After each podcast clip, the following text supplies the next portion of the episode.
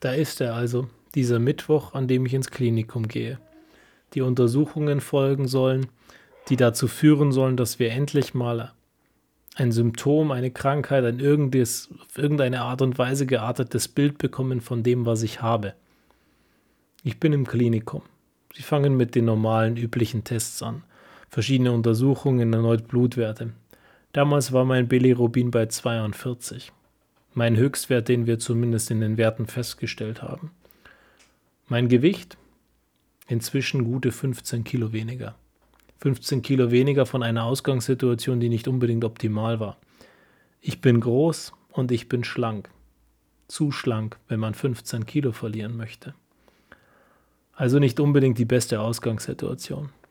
Cool sah ich nicht mehr aus. Wahnsinnig gelb, wahnsinnig dürr. Ich habe hier so ein paar Fotos vor mir, Toll war es nicht. Meine Frau würde sagen, du sahst aus wie eine Buchenwaldschablone. Sagt man so. So Leute, die aus dem KZ kommen und die komisch aussehen. So schlimm sah ich nicht aus. Macht euch keine Sorgen. Es war schon noch okay. Im Verhältnis zu jemandem auf den KZ-Bildern sah ich gar nicht so schlecht aus. Vielleicht noch ein bisschen eigenartig im Verhältnis zu heute. Der Bartwuchs kam danach nämlich erst. Oder eine Genmutation, damit am Ende der Bartwuchs einsetzt. Keine Ahnung, ob das zusammenhängt. Aber wäre witzig, wenn es so wäre. Dann würde ich es auch keinem empfehlen. Nicht unbedingt. Macht zumindest wirklich keinen Spaß. Depressive Folgen hatten wir jetzt auch genug. Es muss mal positiv weitergehen. Also es ist Mittwoch ab ins Klinikum. Die Tests gehen los. Und wie das so ist, Notfälle kommen rein und manche Sachen funktionieren nicht. Die Leberbiopsie stand, stand zwar eigentlich auf dem Programm für Mittwoch, und irgendwie hat es nicht geklappt. Also wurde es Donnerstag. Am Donnerstag dann die Leberbiopsie. Und naja, die sollte zu einem Ergebnis führen. Nur leider war es nicht das Ergebnis, das wir geplant hatten. Und das muss ich jetzt vorlesen, weil ich es ansonsten wahrscheinlich nicht richtig hinbekommen würde. Da sind wir also an diesem Tag der Leberbiopsie im Krankenhaus. Nur, sie ging nicht gut. Sie ging schief. Das machte ein Profi, einer der besten. Er hatte davor wohl tausende Eingriffe gemacht, ohne je einen Fehler. Ich sollte sein Verhängnis sein. Die letzte Punktion lief wohl schief. Stunden später, meine Eltern waren zu Besuch im Klinikum. Es begann mit Schmerzen, schlagartig. Es fühlte sich an, als würde jemand mit einer Kettensäge in mich schlagen, vom Bauch bis zur Schulter. Immer und immer wieder. Auf einer Skala von 1 bis 10 war das die 15 für mich. Das Gefühl hielt einige Zeit. Wie lange weiß ich nicht. Gefühlt eine halbe Stunde. Die Routineprüfungen danach waren okay, meine Schmerzen kurz darauf wieder so gut wie weg. Auch wegen der Schmerzmittel, die man mir gab. Wir konnten meine Eltern, die das miterleben mussten, beruhigen. Wir konnten ihnen eine Warnung geben. Es war okay. Sie fuhren heim. Zehn Minuten später kam der Arzt rein. Es wäre leider nichts okay. Sie haben die zweiten Bilder ausgewertet. Ich habe einen zwei Euro großen Riss. In der Leber? Im Bauchbereich? Ich weiß es nicht mehr. Ich blutete innerlich. Sie müssen mich auf die Intensivstation bringen. Sie müssen erneut operieren. Mia war zwei Wochen alt. Steffi mit ihr gerade daheim. Meine Eltern fuhren mit dem Gewissen heim, es ging mir gut. Ich traf die Entscheidung, sie werden nicht informiert. Ich wollte nicht, dass sie sich Sorgen machen. Entweder es geht gut oder sie bekommen danach eine schlechte Nachricht, danach keine mehr. Kein Bangen, kein Hoffen, kein erneutes Mitleiden. Das hatten sie genug in den letzten Monaten erlebt.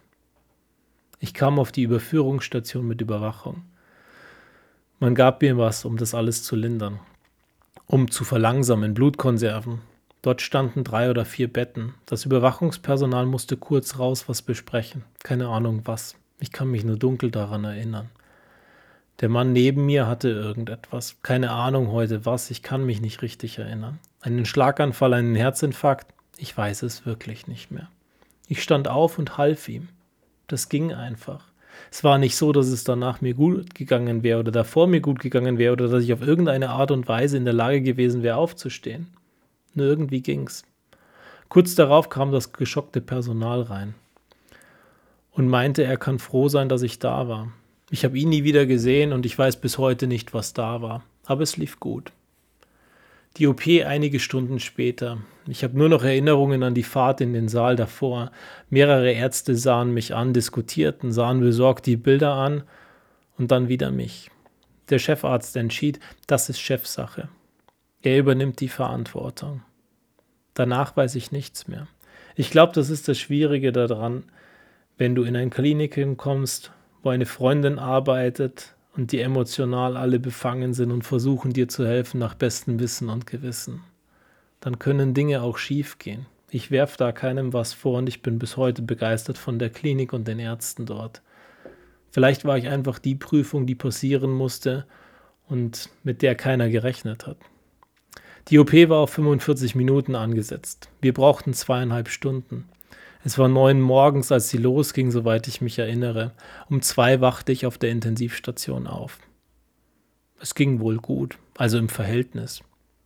Eine halbe Stunde später kam eine Frau, sehr nett und kompetent.